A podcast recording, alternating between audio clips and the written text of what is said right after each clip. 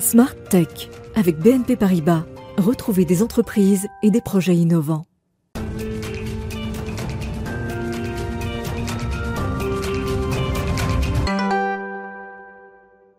Bonjour à tous, bienvenue dans Smart Tech que vous regardez sur la chaîne Bismart le matin. On est en direct à partir de 11h. Aujourd'hui, je vous propose de commencer cette émission dédiée à l'innovation par le futur de nos connexions euh, à Internet. Elles seront sans doute satellitaires. En tout cas, il y a une véritable course aux nouvelles constellations de satellites. On en parle donc dans l'interview avec Thomas Coudry de Brian Garnier Co. Il sera connecté avec nous par Skype. Et puis, au cœur de cette émission, on va s'intéresser au business des jeux mobiles. Quelle est la carte à jouer des éditeurs français. Combien ça rapporte? Pourquoi ça cartonne autant? Combien de temps passe-t-on aujourd'hui sur ces jeux mobiles? Ce sera le sujet de notre Tech Talk. Et puis nous aurons rendez-vous avec le numérique et sa face humaine. On s'intéressera à la manière, la meilleure manière de présenter ses voeux euh, en cette période. Et puis on conclura par notre séquence Ils font demain. On va partir à la découverte d'une société qui a mis au point la céramique d'un des quatre instruments qui composent le grand télescope, le plus grand même télescope jamais construit construit pour aller dans l'espace James Webb. Mais tout de suite, donc place à l'interview, on va parler télécom avec cette course aux satellites.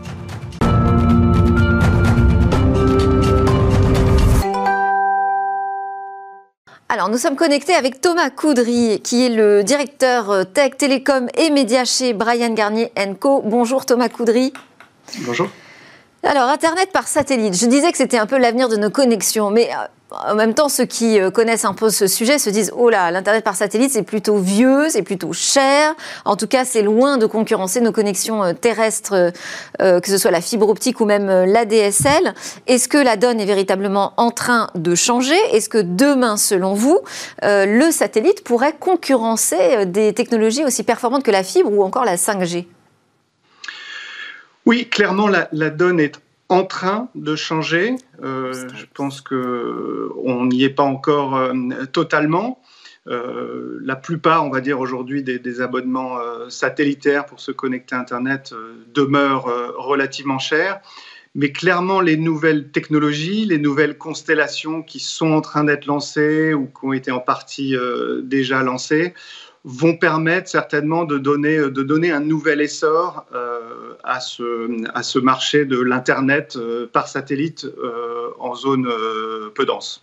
Un nouvel essor avec de nouveaux usages? Vous pensez que l'arrivée de ces constellations satellitaires pour nous connecter à Internet, hein, là c'est vraiment cet cette usage qui nous intéresse là dans l'interview, est-ce que vous pensez que ça va développer de nouvelles possibilités de télécommunication alors, développer de nouvelles, de nouvelles possibilités, alors pas, pas, nécessairement en tant que tel. En tout cas, ça va amener plus de débit dans des endroits euh, qui n'en avaient pas suffisamment, ce qui, est le, ce qui est le point clé. Donc à ce titre-là, en effet, ça va permettre de développer dans ces zones-là des usages euh, qui n'étaient pas disponibles, en tout cas dans des, conditions tarifaires, euh, euh, acceptables.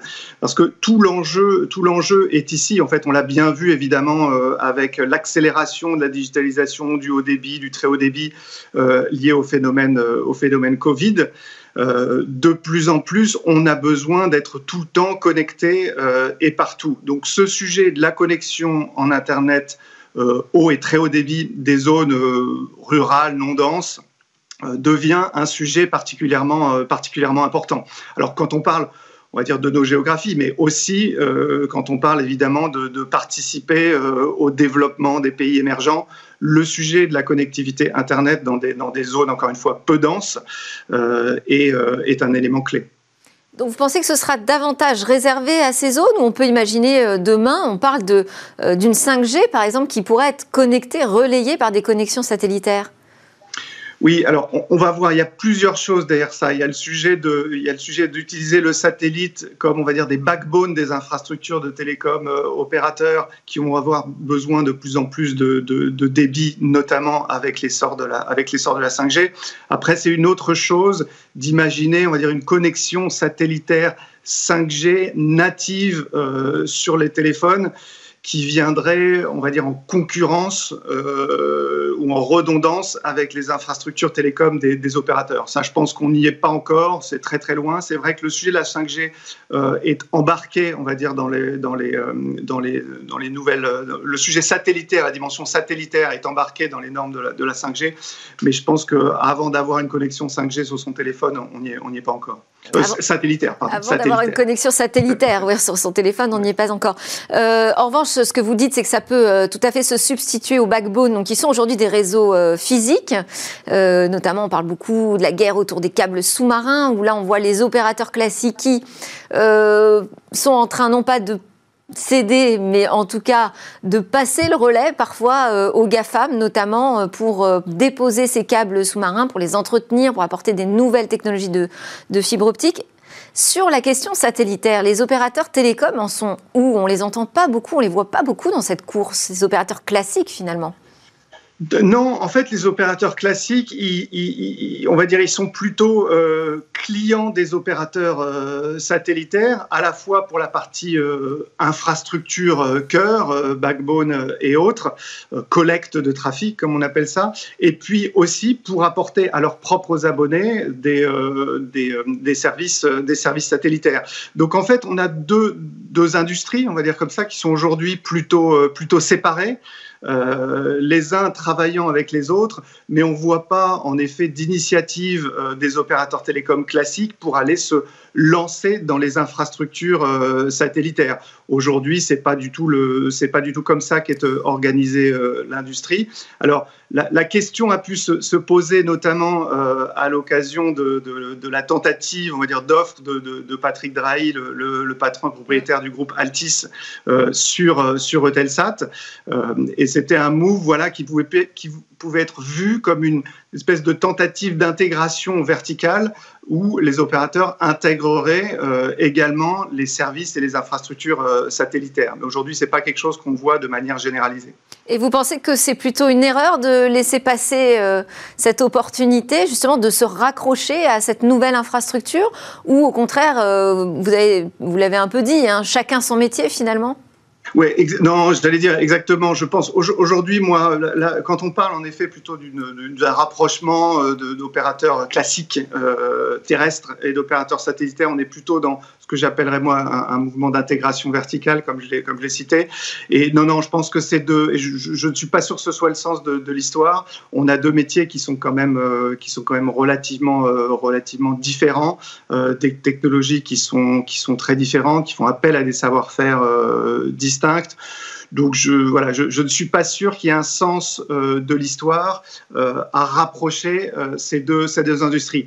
En revanche, qu'elles soient de plus en plus peut-être complémentaires et que les opérateurs télécoms aient de plus en plus, en effet, besoin de faire appel à de la, à de la connectivité satellitaire pour renforcer leur offre, encore une fois, auprès des, des populations dans les zones rurales, ça, sans aucun doute, c'est quelque chose qui est certainement amené à se, à se développer alors la question euh, des, nouvelles puissances, euh, donc en matière de, nouveaux réseaux euh, de télécommunications, elle se pose clairement aujourd'hui au niveau de l'Europe. Hein. On, se dit, est-ce qu'on va pas demain avoir une colonisation finalement de l'orbite basse par les Américains et les Chinois Quelle carte là encore peut jouer l'Europe ben voilà, on se retrouve encore sur les sur les beaucoup de, de sujets. Voilà, quand on parle de, de, la présence des Gafa, quand on parle du, du, du, cloud computing, des sujets de cloud souverain, ben voilà, là maintenant dans le new space, on va dire le même type de le même type de, de questions se posent, d'interrogations euh, émergent par rapport à où en est l'Europe euh, par rapport aux États-Unis euh, en, en, particulier, voire même, euh, voire même la Chine. Et, et sur ces sujets-là, euh, en effet, on voit que ça avance euh, très vite outre-Atlantique. bien sûr, on va dire l'emblème de tout ça, c'est SpaceX, hein, qui n'est pas que un lanceur ou une navette, mais qui est aussi une constellation de, satellites pour, en orbite basse pour offrir du haut débit avec, avec Starlink. Euh, donc là, ce qu'on attend en effet, c'est la capacité de, l'Europe à se, mobiliser là-dessus et à faire euh, émerger des, projets. Fort et compétitif par rapport, euh, par rapport à ces, par rapport à ces initiatives-là. Alors on a déjà des choses. Ce serait privilégier une initiative globale supportée par l'Union européenne ou une initiative privée? Parce que on a le projet Galileo pour la navigation, on en a un autre pour l'observation, Copernicus. Est-ce qu'il faudrait aussi un grand projet comme ça pour les nouvelles télécommunications où on peut miser sur un futur géant des télécoms? Non, mais les, deux approches, on va dire public-privé, sont, sont pas contradictoires, en particulier dans ces, euh, dans ces secteurs-là. Et on le voit bien, encore une fois, avec SpaceX, où SpaceX est, une boîte, euh, est une boîte privée, mais elle bénéficie du soutien du gouvernement américain, notamment par la, la, commande publique.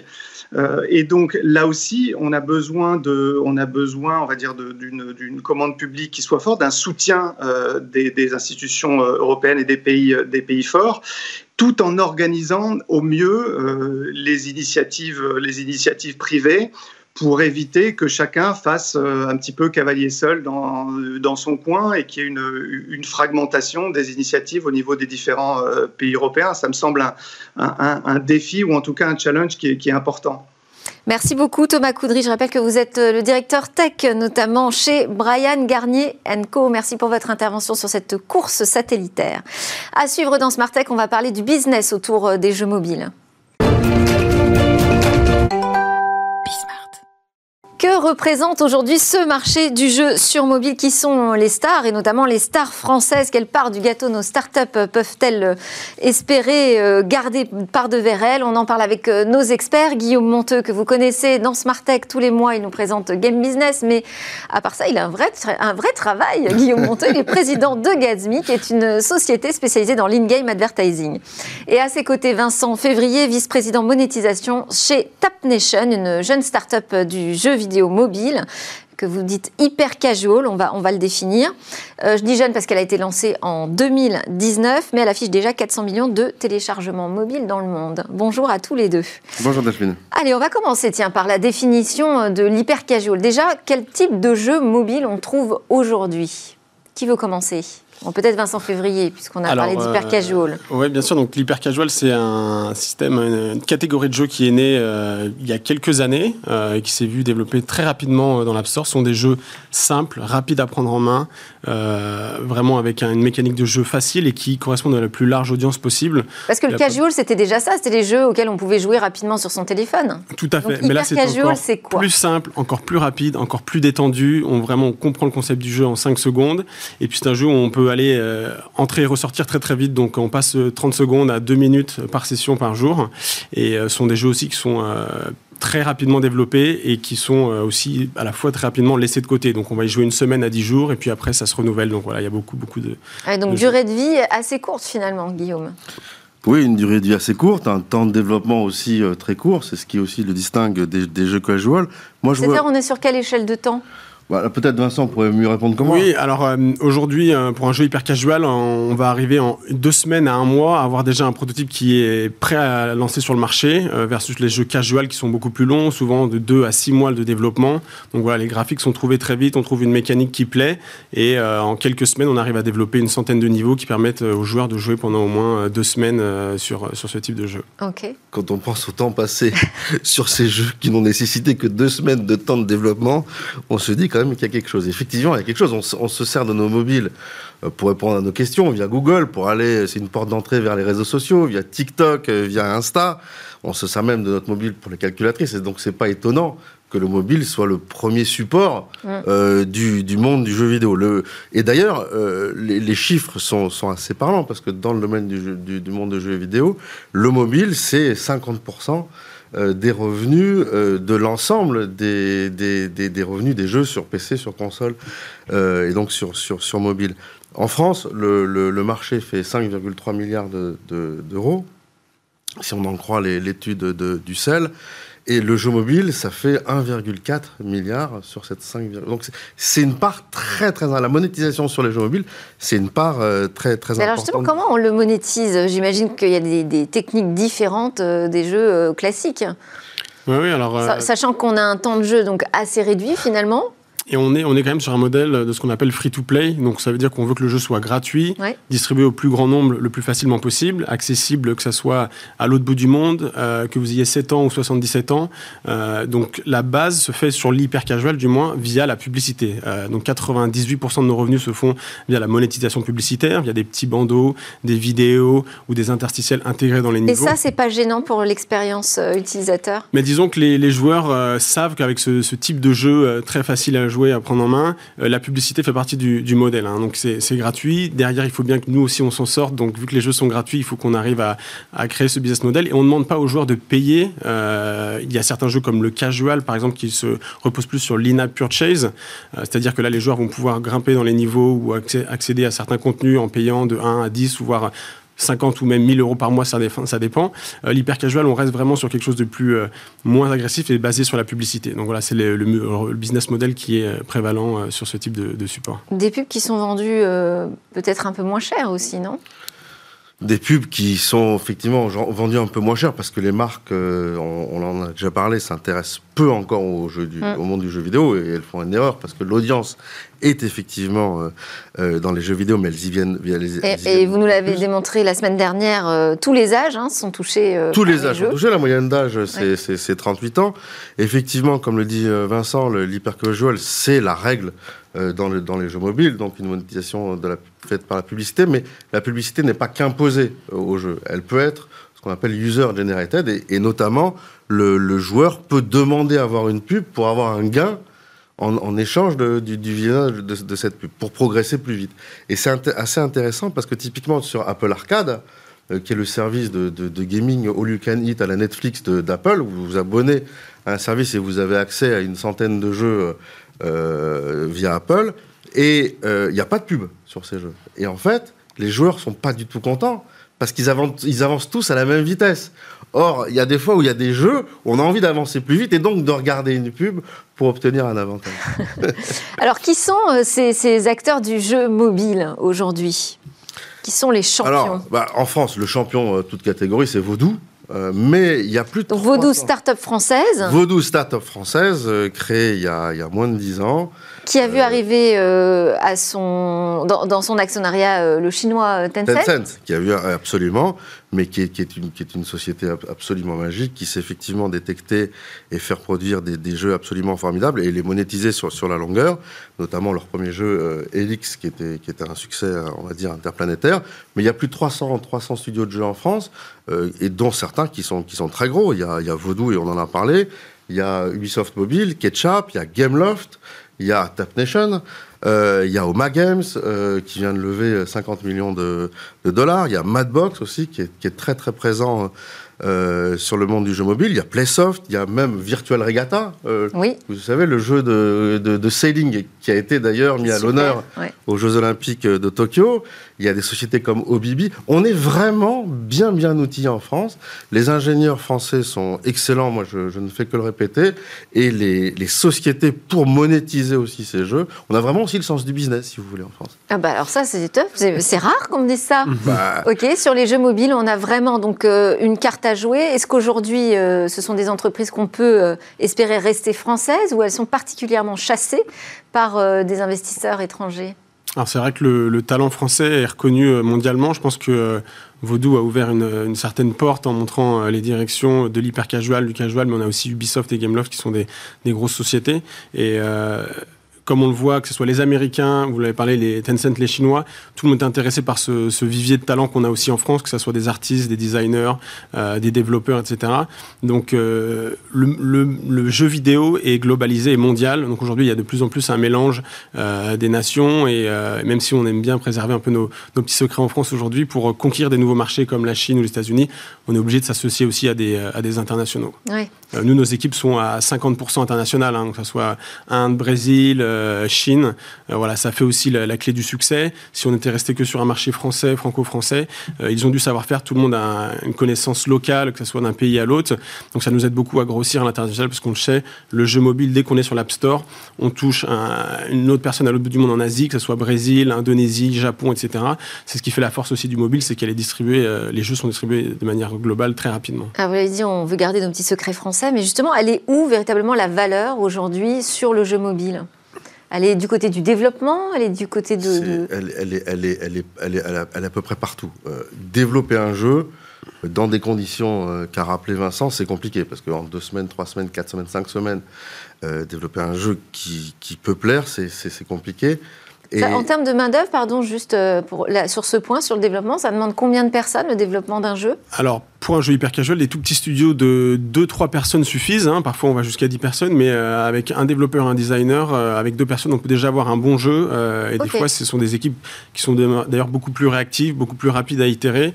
je pense que c'est l'avantage du mobile, c'est qu'il y a peu de coûts par rapport aux gros constructeurs, aux gros éditeurs de jeux vidéo comme Ubisoft. C'est hyper agile. Voilà, où il faut beaucoup de graphiques, que ce soit des jeux sur mobile. le fait que le, support soit déjà aussi plus petit, donc même s'il y a de la très bonne qualité euh, d'image et euh, d'ingénierie, il est très facile de faire des jeux qui vont plaire à tout le monde euh, assez rapidement. Quoi. Donc le mobile est démocratisé, ce qui fait que ça multiplie les supports aussi. On continue sur où est la valeur bah donc dans le développement évidemment et, la valeur. Après, il faut faire quelque chose de, de ce jeu-là et c'est là où vient l'ingéniosité business, on va dire, de tous ces développeurs. D'abord, qui vont identifier les jeux, euh, qui sont à potentiel et pas à potentiel, et puis ensuite qui vont les porter sur l'autel de la monétisation, c'est-à-dire devant le grand public, pour effectivement tirer le maximum de revenus, soit publicitaires si on est dans le monde de, de l'hyper casual, soit de l'in-app purchase si on est dans le monde plutôt. Qu'est-ce qu'il faut savoir faire justement pour euh, mettre en avant et, réussir le, la part business de mise sur le marché d'un jeu mobile aujourd'hui? Alors c'est vrai que c'est une association de tous ces savoir-faire.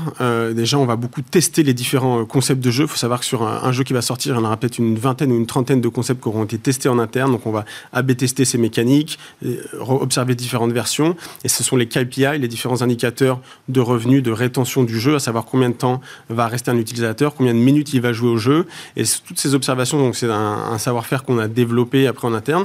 Et après, c'est savoir associer les bons partenaires publicitaires pour maximiser le revenu. Donc savoir temporiser la bonne pub sans que l'utilisateur ait envie de partir du jeu, mais à la fois augmenter un maximum euh, de revenus. Donc on broche plusieurs plateformes, que ce soit Google, Facebook, euh, euh, ou, d'autres grosses plateformes de publicité. Aujourd'hui, on travaille avec plus de 20 partenaires. Et l'ensemble de cette mécanique associée avec notre équipe publishing nous permet d'avoir la recette un peu du, succès.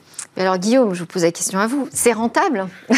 Ah bah, moi, il faudrait plutôt poser la question à Vincent. Bah, je ne sais pas s'il me répondra. Ce que, je pense, c'est que c'est hyper rentable. Mais ce qui est dingue, c'est ce que tu es, en train de nous expliquer, Vincent, c'est que en fait, on reconnaît un bon jeu non pas euh, au jeu, mais à ses KPI. C'est-à-dire qu'ils vont tester sur le marché si ça, si ça prend sur Facebook, ça prend sur TikTok ou je ne sais où.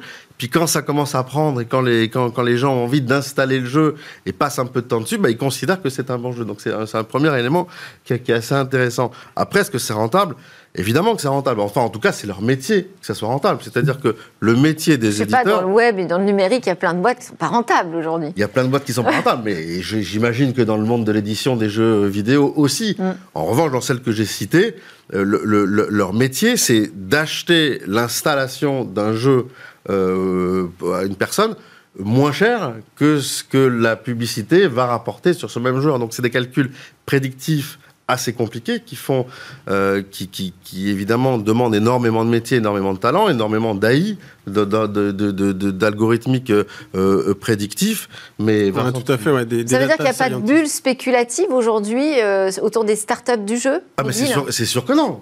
Enfin, il y a de, il y a de, enfin, le jeu vidéo est ancré dans nos vies. Delphine, on le dit quasiment toutes les semaines sur votre antenne. Oui, mais parfois, vous savez, on, délire un peu au niveau des valorisations. C'est vrai, c'est vrai. Euh, à quoi on reconnaît justement un bon jeu? Vous dites que vous étudiez, c'est très, c'est une, une, étude de marché très fine finalement que vous faites quand vous lancez des jeux. Mais c'est quoi un bon jeu mobile? C'est celui où le, le, joueur reste le plus longtemps? Exactement. Donc il y a plusieurs euh, indicateurs qu'on observe, ce qu'on appelle la rétention. Euh, combien de jours à D1, D7, D30 va revenir l'utilisateur une fois qu'il a installé l'application? Combien de minutes il joue par jour? Et, euh, sa, rétention dans le jeu et combien de revenus il va, rapporter. Plus ce revenu est haut, plus derrière, comme l'expliquait Guillaume, on est capable de dépenser au, CPI, au coût par installation, un prix plus élevé. Et donc ce qui nous permet d'acquérir constamment de, nouveaux utilisateurs. Et c'est un cercle un petit peu vertueux. On sait qu'on rapporte X X centimes d'euros, on va pouvoir redépenser X centimes d'euros au coût par installation. Mais pour qu'un jeu soit vraiment bien aussi, il faut des, de l'innovation. Dans l'hyper casual, on est vraiment sur un. Comment on innove sur un jeu Alors, il y a beaucoup de benchmarks. On compare ce que font les concurrents. On compare ce que font les concurrents aussi. il y a plusieurs mécaniques simples. Il faut que le joueur arrive sur le jeu, il comprenne tout de suite la mécanique du jeu. donc, c'est intuitif pour comprendre la mécanique. Et puis aussi qu'il soit facile à, à, gagner et à monter dans les niveaux. Donc, on offre des rewards, on offre des, des, des récompenses qui leur permettent de customiser leur personnage. Ou comme disait Guillaume, en regardant des vidéos, monter plus rapidement dans les niveaux. Il faut que le joueur se sente facilement accessible, surtout l'hyper casual où c'est une temps de session court. S'il voit qu'il perd, euh, il va peut-être un peu déçu. Il y a même certains jeux d'hyper casual où il est impossible de perdre. Donc voilà, c'est soit on gagne vite, soit on gagne moins vite. Euh, et puis enfin, après, il y a des tendances qu'on voit sur le marché aussi. Euh, nous, notre plus gros marché est les États-Unis, comme beaucoup. donc on, suit ce qui se passe aussi sur les réseaux sociaux.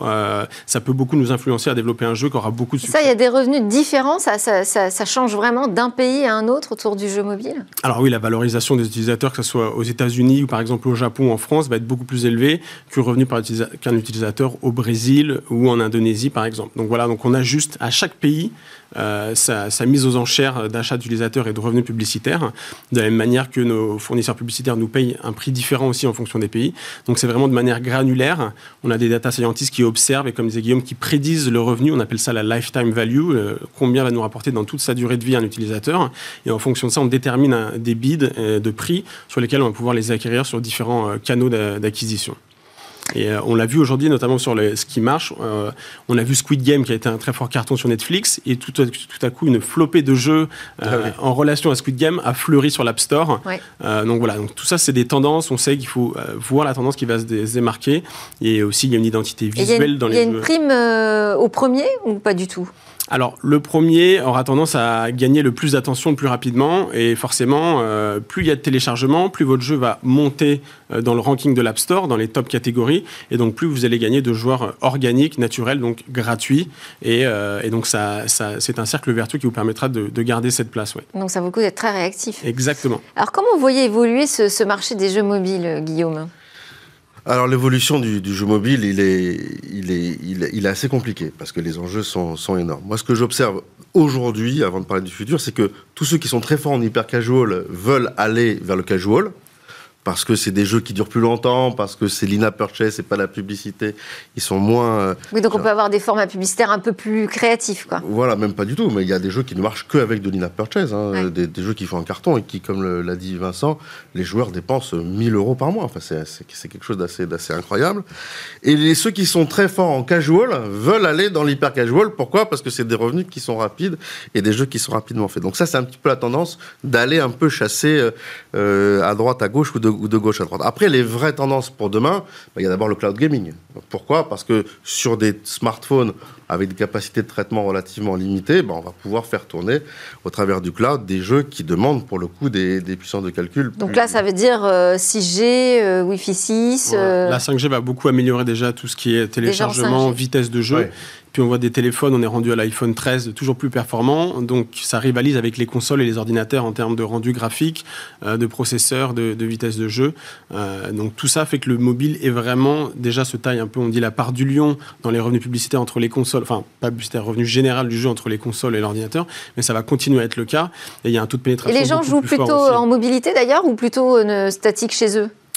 C'est un peu des deux. Euh, pour l'hyper casual, ça va être sûr que c'est beaucoup dans les transports, euh, dans une petite pause, etc. Là, on a encore des problèmes de connexion quand même. Hein. Ouais, ça mm. peut arriver. Heureusement, il y a l'internet dans le métro parisien. ouais, pas, toutes les lignes. Hein. Pas toutes les lignes, mais euh, mais ça, après, quand on va passer sur des jeux plus mid-core ou casual, les gens vont être plus être chez eux, avoir une demi-heure devant eux. C'est là où ils vont pouvoir jouer sur leur mobile et passer plus de temps. Ok. Deuxième tendance, c'est la tendance NFT. Donc c'est eh la, blockchain, c'est les NFT. Donc Vodou, le patron de Vodou vient d'annoncer qu'il va investir 200 millions de dollars dans les prochaines années pour acheter des studios de jeux qui font des jeux dits de blockchain.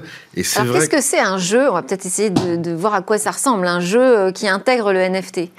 Alors, ça, Qu'est-ce qui se passe? technologie On achète des euh, éléments dans le jeu sous forme de jetons Alors exactement, donc la blockchain, c'est un peu un, registre euh, qui est vérifiable de tout ce qui se passe dans un jeu sur lequel on va construire un univers. Et donc vous êtes dans un univers euh, qu'on appelle le métaverse ou en quelque sorte parallèle dans le digital, où les joueurs peuvent collectionner des items, mais qui sont une unicité et une propriété. Ça veut dire qu'ils sont propriétaires de ces, de ces éléments et qui sont uniques. Mais dans l'hyper casual, on n'achète rien du tout. Vous nous avez expliqué qu'on n'avait même pas le temps si vous voulez avoir un chapeau euh, ou une épée sur votre personnage, il y aura aussi euh, cette mécanique où euh, chaque, chaque élément peut devenir unique et peut se trader entre les joueurs, s'acheter. Et on crée cette compétition aussi avec le mobile et la connexion. C'est que le social fait beaucoup partie du futur. Challenger ses amis, jouer en parallèle, se comparer, comparer ses équipements, son déguisement, etc.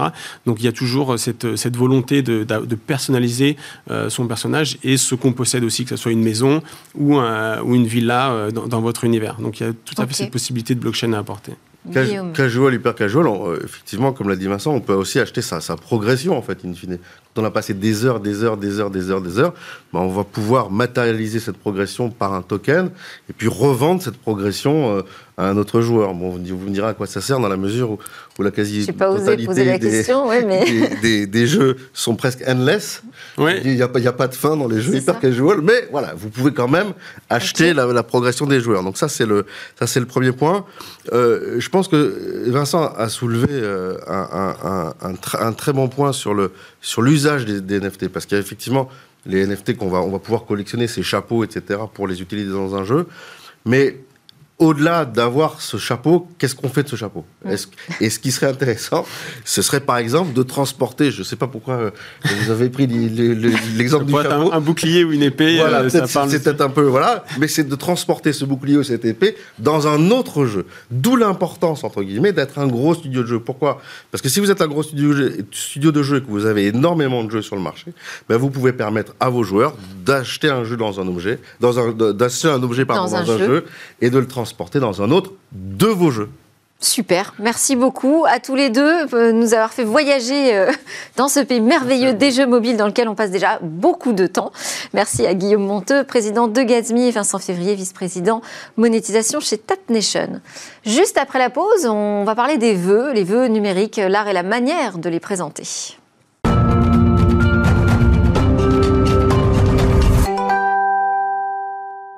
Et voilà de retour sur le plateau de Smart Tech, l'émission qui pousse les portes de l'innovation. Dans cette deuxième partie, on va aller à la découverte d'une société, une entreprise qui a euh, participé au télescope James Webb d'une certaine façon, puisqu'il a mis au point la céramique d'un des instruments de mesure qui sera embarqué dans ce télescope monumental. Mais d'abord, c'est l'heure de notre rendez-vous C'est humain avec David Lacomblède, le président du think tank La Villa Numéris. Bonjour David. Bonjour Delphine. Alors, bah, ça y est, on y est là. On est en plein dans la période des fêtes et donc des vœux. Est-ce que vous faites partie plutôt de ceux à qui ça plaît ou ça agace? Quel pain somme, c'est quand même la tradition qu'on adore euh, détester. On n'a pas envoyé le moindre vœu qu'on en est déjà euh, fatigué. Alors je suis pas un, adepte du c'était mieux avant. D'ailleurs, c'était pas euh, moins hypocrite comme forme. On envoyait des, des, cartes et toutes les mêmes avec les mêmes mots. D'ailleurs, c'était parfois les assistantes elles-mêmes qui collaient les étiquettes, les timbres. Et finalement, les assistantes s'échangeaient des vœux entre elles et on réservait des coups de fil pour pour les plus proches. Alors est arrivé ensuite le SMS, euh, par centaines hein, d'ailleurs. Mm. Souvenez-vous, euh, à tel point que les opérateurs communiquaient chaque année, c'était d'ailleurs la première information du Nouvel An, c'était le nombre, le record battu de SMS échangés pendant la nuit. Euh, un milliard en, 2012, c'était le pic. Puis après, euh, se sont démultipliés les outils, les réseaux sociaux, les, les WhatsApp, jusqu'à à satiété. Et effectivement, on se retrouve parfois avec des amis à minuit, le 31 décembre, et qu'est-ce font Ils se ruent sur leur mobile, alors qu'on voulait les embrasser. vivement le 31 janvier, puisque en plus cette affaire, ça va durer un mois. Je vois donc que ça vous agace quand même. Euh, c'est aussi un moment où on peut renouer des contacts, retrouver justement ce contact humain. Oui, alors je vous rassure, hein, je ne suis pas euh, héritier de, ces révolutionnaires de la Convention de 1794 qui avait banni euh, l'échange de vœux pour lutter en particulier contre l'hypocrisie sociale. Et effectivement, on a besoin de contacts humains, surtout en, en cette période où en plus tout particulièrement est exigeante. Où il y a les gestes barrières. Et effectivement, on a besoin d'être proche des, gens qu'on aime pour bien commencer l'année du, bon pied avec eux. Et c'est vrai que la manière d'ailleurs dont on souhaite euh, des vœux en dit beaucoup sur la proximité ou non des personnes euh, avec qui on les échange. Si vous les envoyez de manière euh, un peu comme une bouteille à la mer sur des murs de réseaux sociaux, il n'est pas garanti que ce soit votre meilleur ami. Et effectivement, euh, des personnes proches, vous allez leur envoyer un message attentionné. Et donc, effectivement, la manière dont on échange ces vœux en dit euh, beaucoup euh, sur l'état de, nos relations. Bon, après, il y a des musts. Hein. Urbi et Orbi, place Saint-Pierre, ou face caméra pour des présidents de la République. Mais il faut bien avouer que c'est bah alors justement, dans, privilégié. si on reste dans, dans cet univers numérique, quel est selon vous l'art et la manière aujourd'hui de présenter ces vœux? Est-ce qu'il faut quand même cocher cette case en disant j'envoie un message à tout le monde déjà au minimum? Bien malin, celui qui ne le ferait pas, euh, il serait quand même soupçonné de la plus forte goujaterie et muflerie euh, d'entrée. Alors euh, c'est humain effectivement de souhaiter du bien et de l'abondance à son prochain en quelque sorte. Et je vous rassure, hein, naturellement, le moment venu, j'adresserai des vœux aussi chaleureux euh, qu'amicaux euh, aux personnes euh, que j'apprécie. Ça en fait beaucoup, hein, en, plus. et en attendant, je vous souhaiterais de, joyeuses fêtes, puisqu'il y a aussi cette tradition anglo-saxonne qui arrive désormais sous nos latitudes, que de souhaiter de joyeuses fêtes avant même qu'elles ne se soient déroulées. Au-delà, il y a des choses à bannir, hein, me, semble-t-il. La boucle WhatsApp euh, où vous partagez en plus euh, votre réveillon avec euh, vos amis c'est drôle une seconde. La plage de Copacabana où vous êtes par chance cette année, c'est sympa, mais ça a fini toujours euh, par euh, énerver également. À bannir également euh, bah, les, les, vœux traditionnels, hein, parce que si c'est pour jeter à la poubelle des cartons par milliers, je suis pas convaincu de l'empreinte environnementale. Et à bannir aussi. Donc pas de retour aux cartes postales. Hein. Les, cartes avec les chats envoyés nuitamment, on en reçoit tous, donc mais c'est sympathique. Euh, néanmoins, euh, il y a fort à parier que la vidéo, là aussi, euh, va percer, des vidéos collectives et peut-être des vidéos plus individualisées. effectivement, la difficulté est d'être réactif, chaleureux et non intrusif. Finalement, le meilleur moyen, c'est peut-être d'envoyer des choses qui soient sincères, et tout en respectant des convenances. Et c'est bien la difficulté de l'exercice. Les anglo-saxons parlent de socializing, de savoir-être, de, de savoir faire et c'est la beauté des produits du numérique que de voir euh, s'y adapter en permanence. Oui, ça veut dire que même si on est dans un monde numérique où tout est facile et va vite, il va falloir quand même prendre son temps pour réfléchir à la meilleure manière de présenter ses vœux si on ne veut pas être à côté. Merci beaucoup. Passez bonne fête. Bonne fête également, David. Merci, David Lacomblette, président du think tank La Villa Numéris. À suivre dans Smartech, on va parler de ceux qui font demain, et en l'occurrence ceux qui font la céramique du télescope James Webb.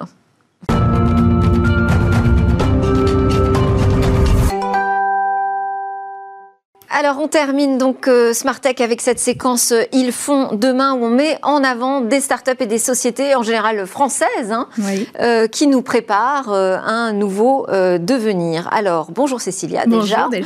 Aujourd'hui on va faire donc un zoom sur cette société qui a pris part au pharaonique projet du télescope James Webb. Oui pharaonique parce que c'est le plus grand télescope jamais construit pour être envoyé dans l'espace. Le télescope James Webb, d'ailleurs, il a coûté 10 milliards de dollars.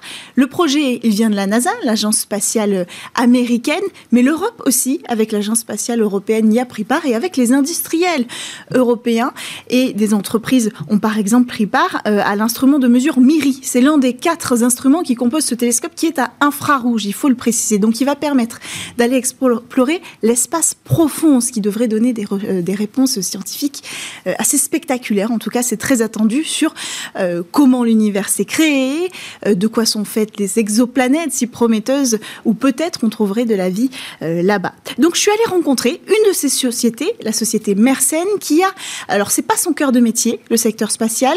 Elle, c'est plutôt les matériaux et la céramique. Vous l'avez dit tout à l'heure, et donc elle a mis au point la céramique qu'on va retrouver dans cet instrument Mairie et qui tient, par exemple, les miroirs. Donc, je suis allée rencontrer le fondateur de Mersenne euh, Luc Temelin au micro avec moi, euh, Cossé Labouche qui est parti en reportage. Regardez.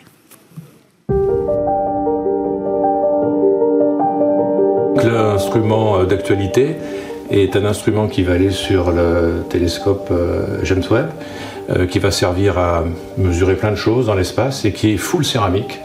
Euh, de Mersenne, euh, élaboré et designé par Airbus. Mersenne est spécialiste de produits faits sur mesure pour euh, l'industrie.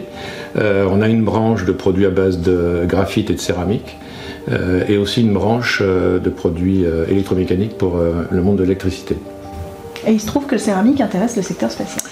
Oui, euh, la céramique, euh, qui est en l'occurrence du carbure silicium, parce que le, périmètre est large, intéresse euh, le spatial pour des propriétés mécaniques, thermiques, que Airbus, notre partenaire, a su développer pour ses instruments.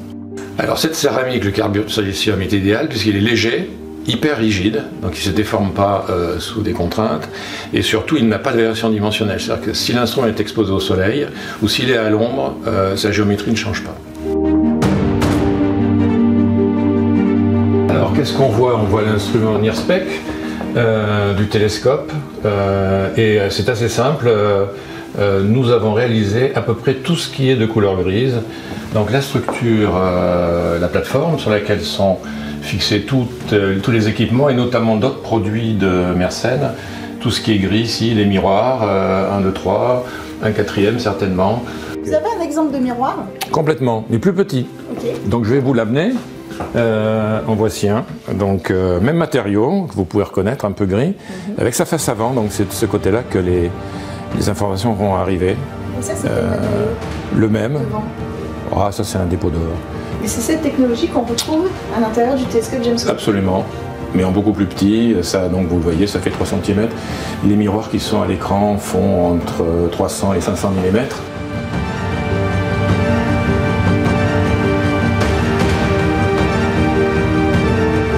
Les applications spatiales euh, mettent en, avant euh, nos produits de manière incroyable. En fait, on fait un produit qui est compliqué, certes, mais qui est une petite partie de l'instrument.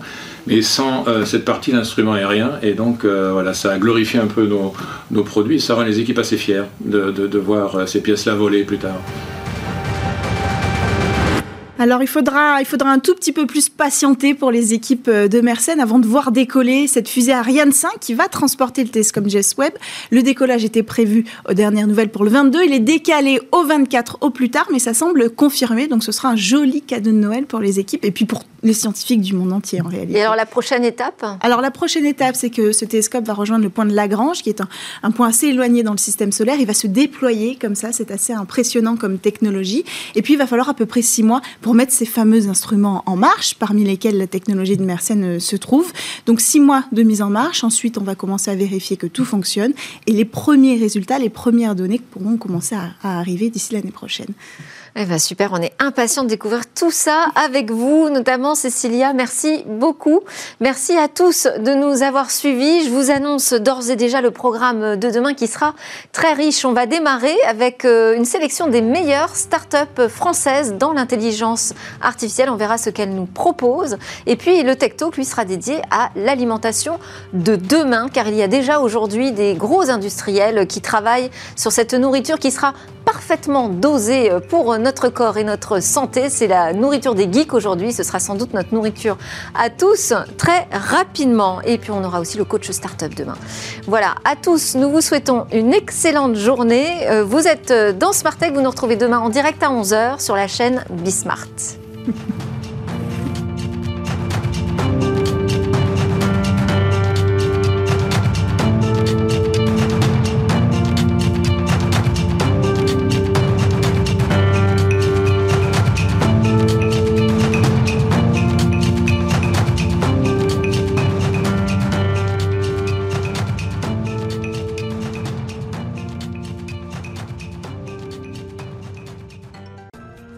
Tech avec BNP Paribas.